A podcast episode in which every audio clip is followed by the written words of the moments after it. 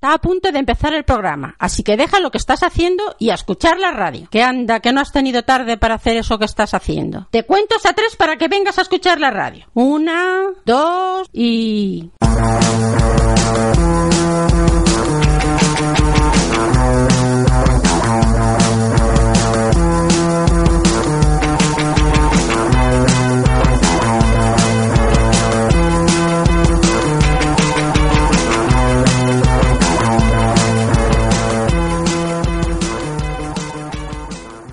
Soy Rayuelas, rayito o el rayo para los amigos, y esto es Ajujar, el programa que se emite en riguroso diferido los domingos de 8 a 8 y media en Onda Polígono, en el 107.3 de tu frecuencia modulada o en ondapolígono.org. Un día más me acompañan nuestra experta en cine y que aspira a que los gatos algún día dominen el mundo, la señorita Uma Luman. ¿Qué tal? Miau. y nuestro experto musical y aficionado a los Pimpo Shows, el señor Travis. ¿Qué tal? Pues eh, recién llegado de Banco viéndolos algunos, ¿eh? Lo anunciaban así, te lo decían. pues empezamos.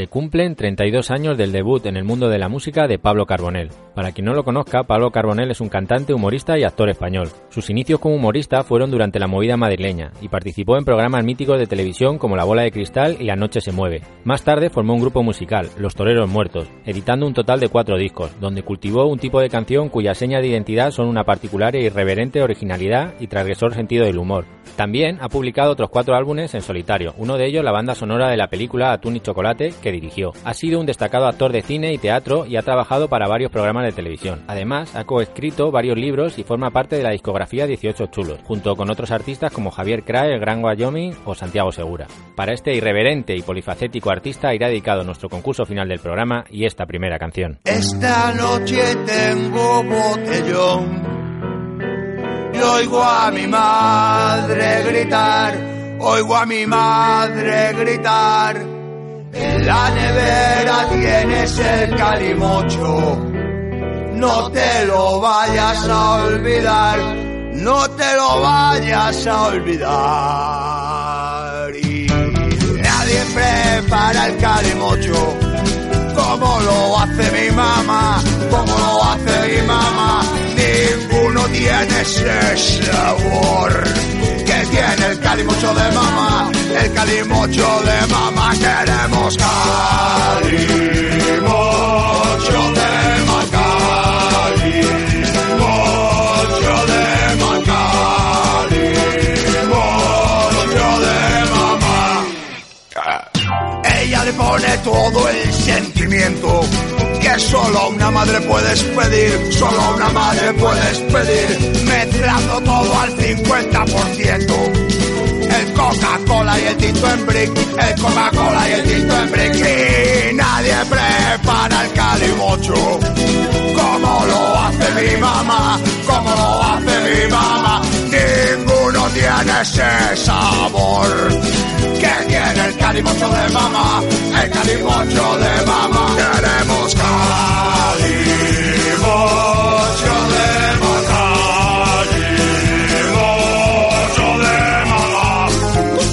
Ella lo mezcla con suave armonía para que no se le escape el gas. Sé que con mis dos litros de esta ambrosía, esta noche voy a triunfar.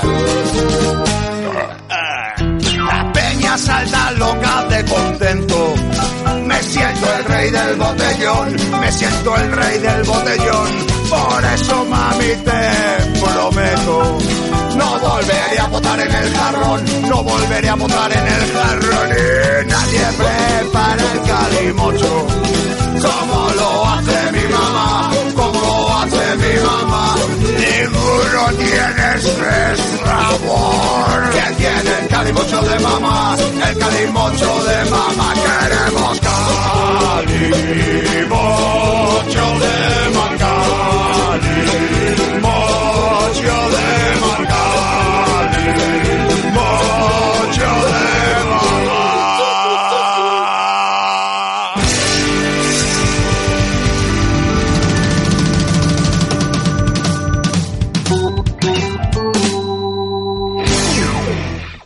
Estás escuchando a Jujar. También puedes seguirnos en Facebook, Twitter y bajarte el podcast en iVoox. Y recuerda que a Jujar se escribe con doble R.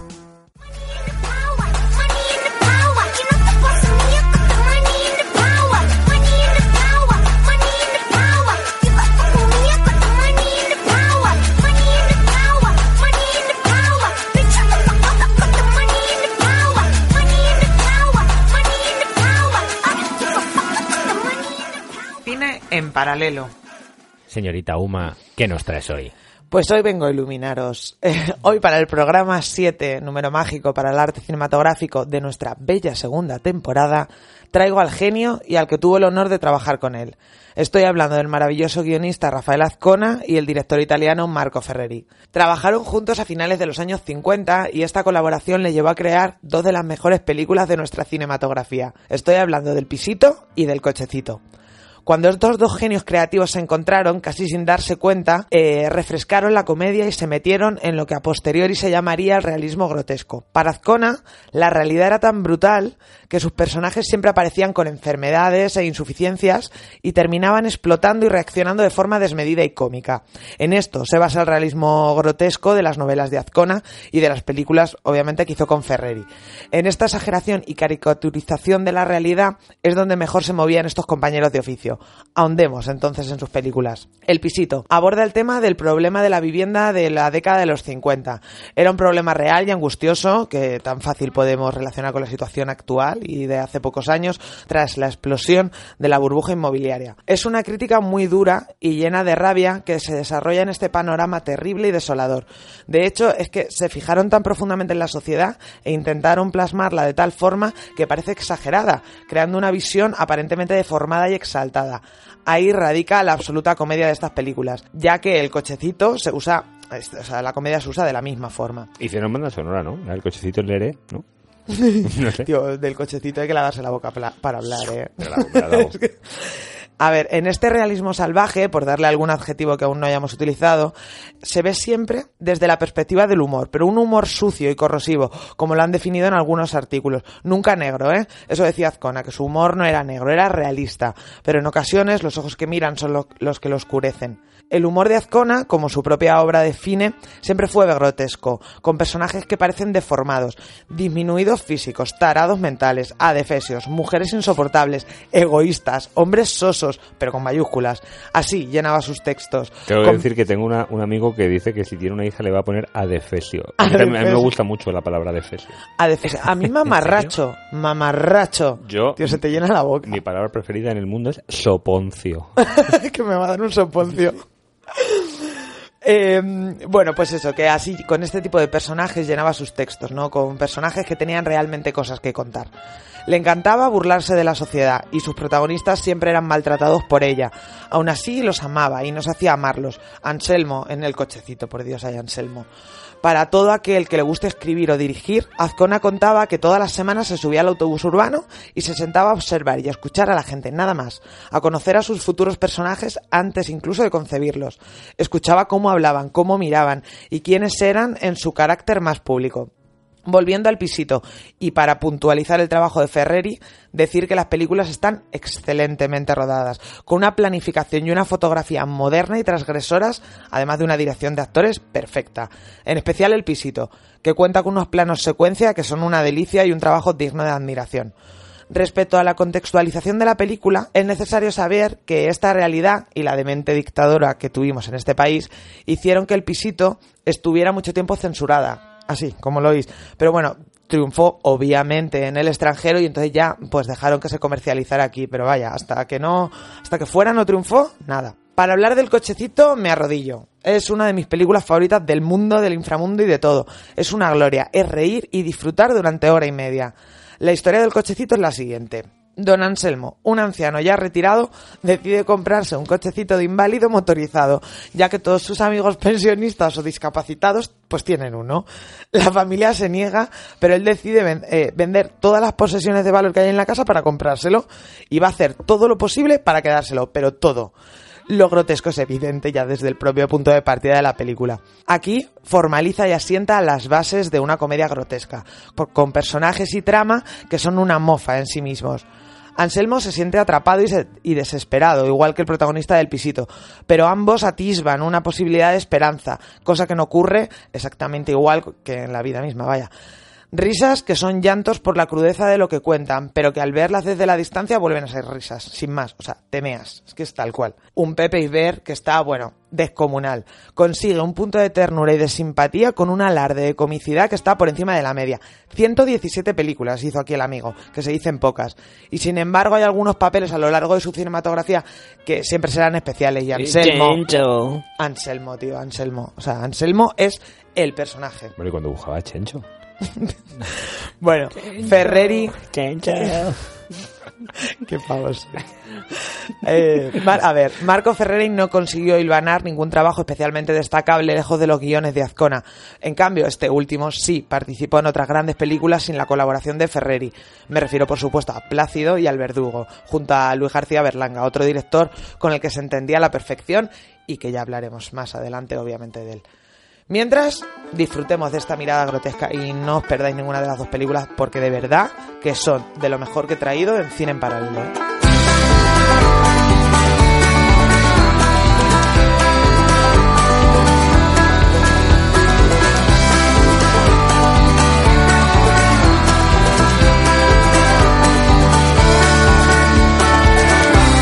Puedo invitarte a compartir la soledad.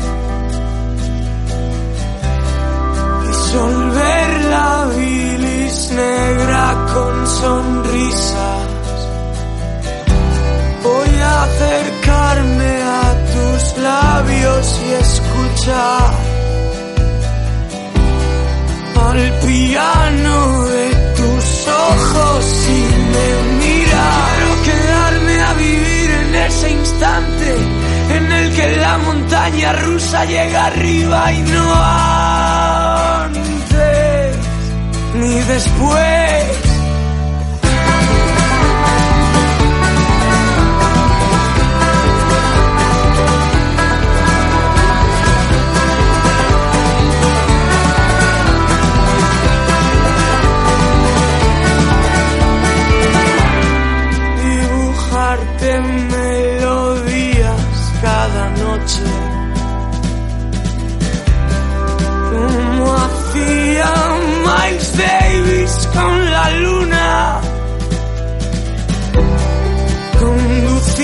Despacio hacia ninguna parte.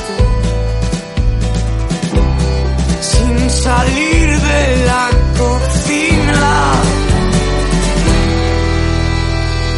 Quiero quedarme a vivir en ese instante en el que la montaña rusa llega arriba y no antes ni después.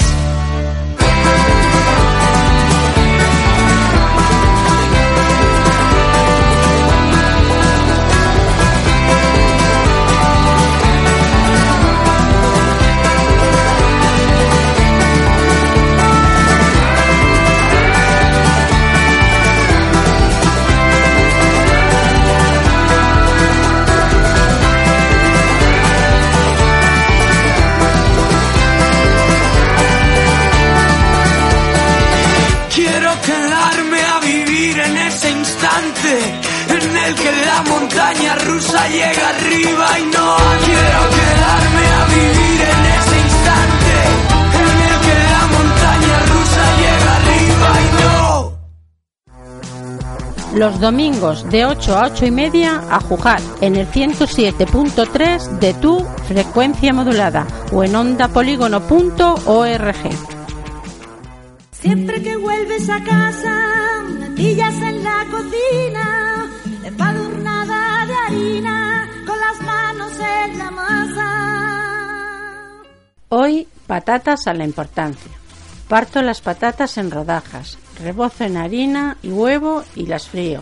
Luego en el aceite de freírlas echo un ajo, una cebolla picadita, laurel, rehogo, añado caldo o agua en su defecto si no tenemos, vino blanco Dejo cocer las patatas, que estén tiernecitas, cuando estén cociditas frío un calamar en tiritas y un pimiento rojo también en tiritas, lo echo a las patatas y lo dejo dando un hervor que sea cortito y ya está.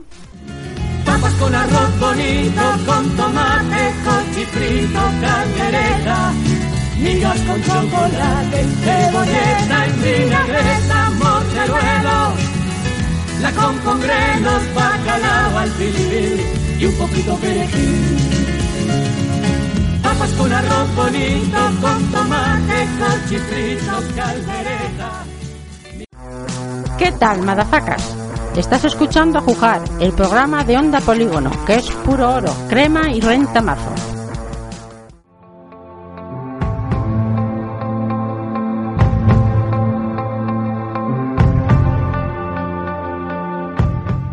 Travisland, música de etiqueta para la beautiful people de este país.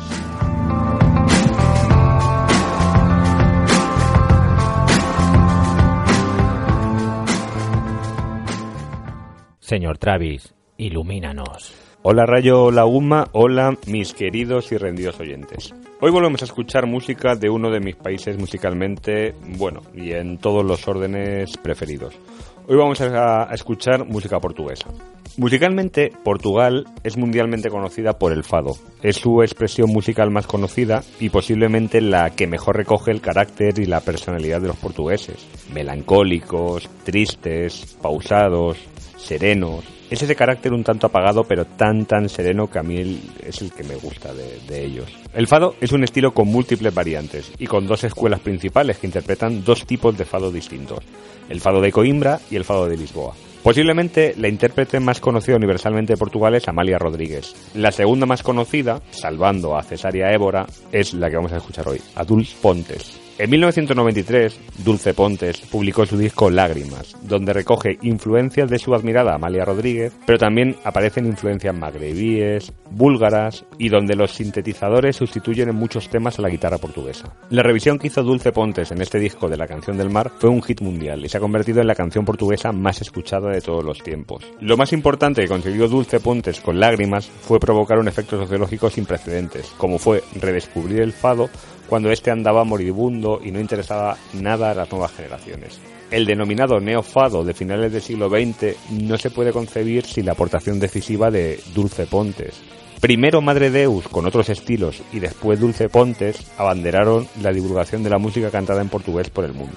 En 1996, Dulce Pontes conoció al músico italiano Ennio Morricone, que le invitó a que participara en un tema de la banda sonora de la película Sostiene Pereira, basada en el libro de Antonio Dabucchi. Esta colaboración fue decisiva en la posterior carrera musical de ambos. En 2003, la alianza con Ennio Morricone se afianza y se concreta en la grabación del disco Focus. Este disco es una representación de la obra de Ennio Morricone en sus más de 40 años de carrera musical, desde el periodo de su colaboración con el director Sergio Leone hasta La Luz Prodigiosa. Entre las canciones nuevas que tiene el disco destaca Amalia por Amor, homenaje a Amalia Rodríguez. El disco es un mosaico de idiomas, portugués, italiano, castellano e inglés. Idiomas, todos ellos utilizados por Dulce, que escribió la letra de varias canciones. Focus es una obra de madurez y plenitud de ambos músicos, de impecable orquestación. La voz fadista, la bella voz de tristeza atlántica de Dulce, se supera a sí misma con notas que rozan la perfección. Escuchando la obra nos encontramos al tiempo con una reescritura de la música que ha dado fama a Morricone. Pues no se trata de una adaptación de las partituras, sino una creación individual y original que ofrece un espléndido recorrido sonoro por la música de nuestro tiempo. Hoy vamos a escuchar una canción de este álbum, que es la canción de amor de Cinema Paradiso. La peli es una maravilla, la música es una delicia, la interpretación de Dulce es simplemente sublime, perfecta. No digo más, disfrutad con ella.